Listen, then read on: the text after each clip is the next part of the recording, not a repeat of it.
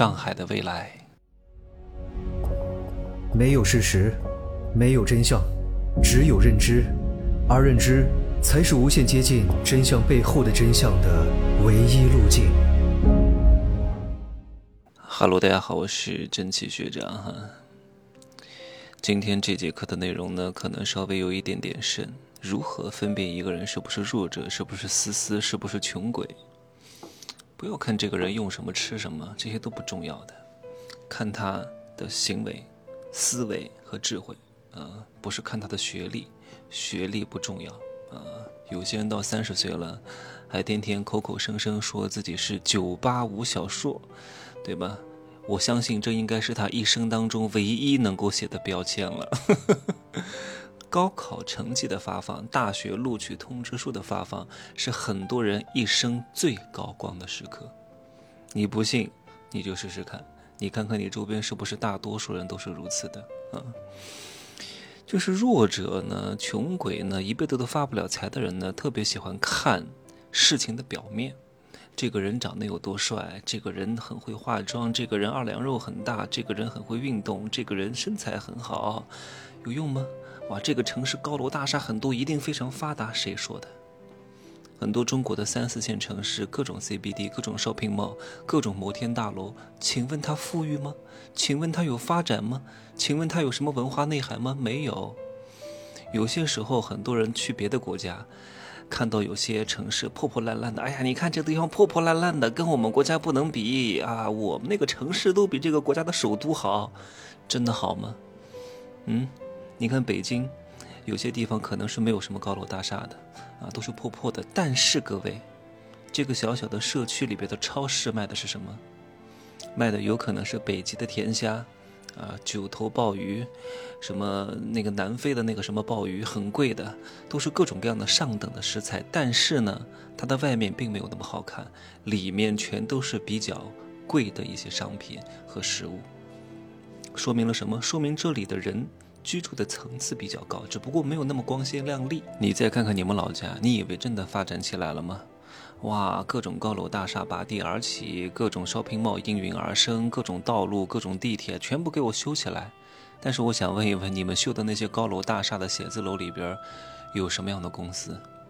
大多数都是一些皮包公司吧，两三个月就会人去楼空吧。那些 shopping mall 里面到底有什么品牌呢？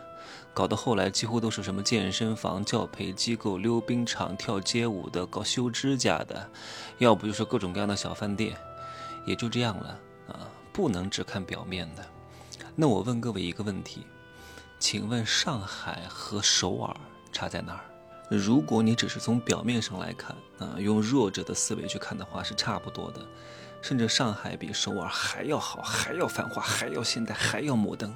整个上海的城市面貌和基础设施建设，在整个全世界来看的话，都是首屈一指的。很多东南亚的这些人呢，来到上海都被震惊了。哇塞，这个城市也太繁华了吧！哇塞，这个城市也太魔幻了吧！哇塞，他们都惊掉了下巴。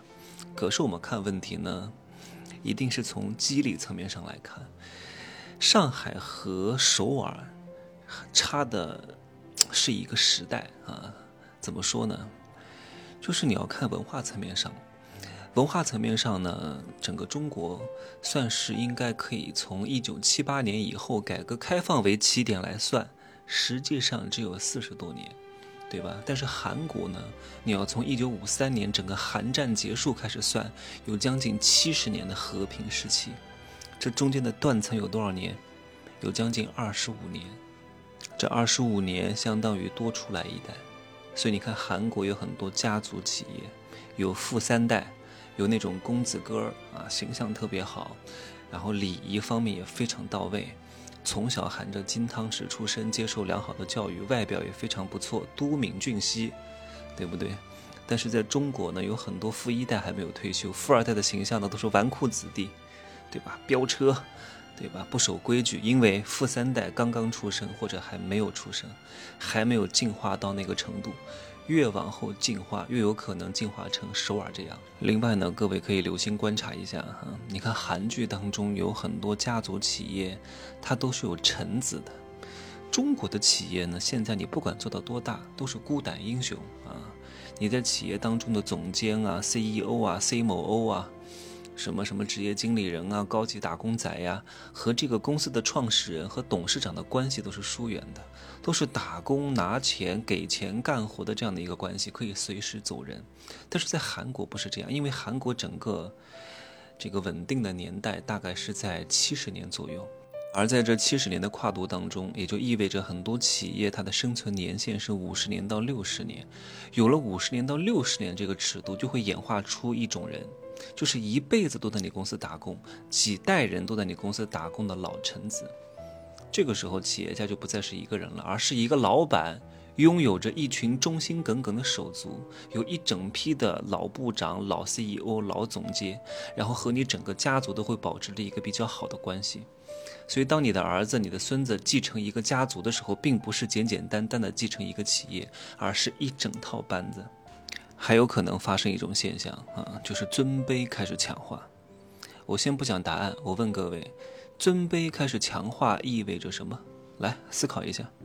三、二、一。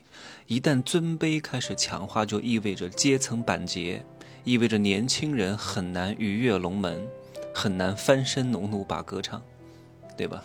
你看日本的年功序列制，韩国的尊卑文化，韩国的礼仪非常之繁琐，对老年人非常之尊重。任何一部韩剧当中，老人都会得到尊重，都是以正面的角色出现的，都是不可能受到虐待和凌辱的，对吧？为什么？因为大多数老年人，那都是成功的一代。都是掌握了很多资源和财富的，他是不可能让你这些年轻人有机会超过他，甚至超过他的家族的。他必须要把这些东西给他固定下来，所以贵族就开始出现。你看很多韩国的这些电视剧当中，员工的子女对东家的子女都是鞠躬行礼的，这不是为了工资，而是一种本能出现的，并且固定下来变成了习惯。我刚刚讲的是上流社会，上流社会有可能形成贵族化啊！你不要觉得跟你没有什么关系，怎么可能跟你没有关系？你要清楚的知道，我们未来有可能变成什么样。然后呢，我们来看一看有可能变成的那个人的样子，他现在怎么活，对吧？预判未来，提前布局，你才能够超过大多数人。你看韩国的很多中产，他们都在做什么？他们有什么需求？他们既积累不起财富。但是呢，也饿不死。他们唯一的需求是什么？吃喝玩乐，声色犬马，玩得爽开心，这就是他们最大的需求。所以以后呢，你要做什么业态，服务好这帮人就可以了，对吧？服务业将会极大的发展，对吧？给别人极大的情绪价值，让别人声色犬马，吃喝玩乐更开心、更爽、更刺激，多巴胺分泌的更多。你能够满足他们这些东西，你就有可能赚得更多。对吧？更加深层次的东西呢，我也不想在这儿分析太多，好吧？就说这么多啊！我今天呢刚刚到巴厘岛，稍微休整一晚，住在机场旁边的诺福特，明天呢去住一些比较好的酒店，在这待五天再回香港，拜拜。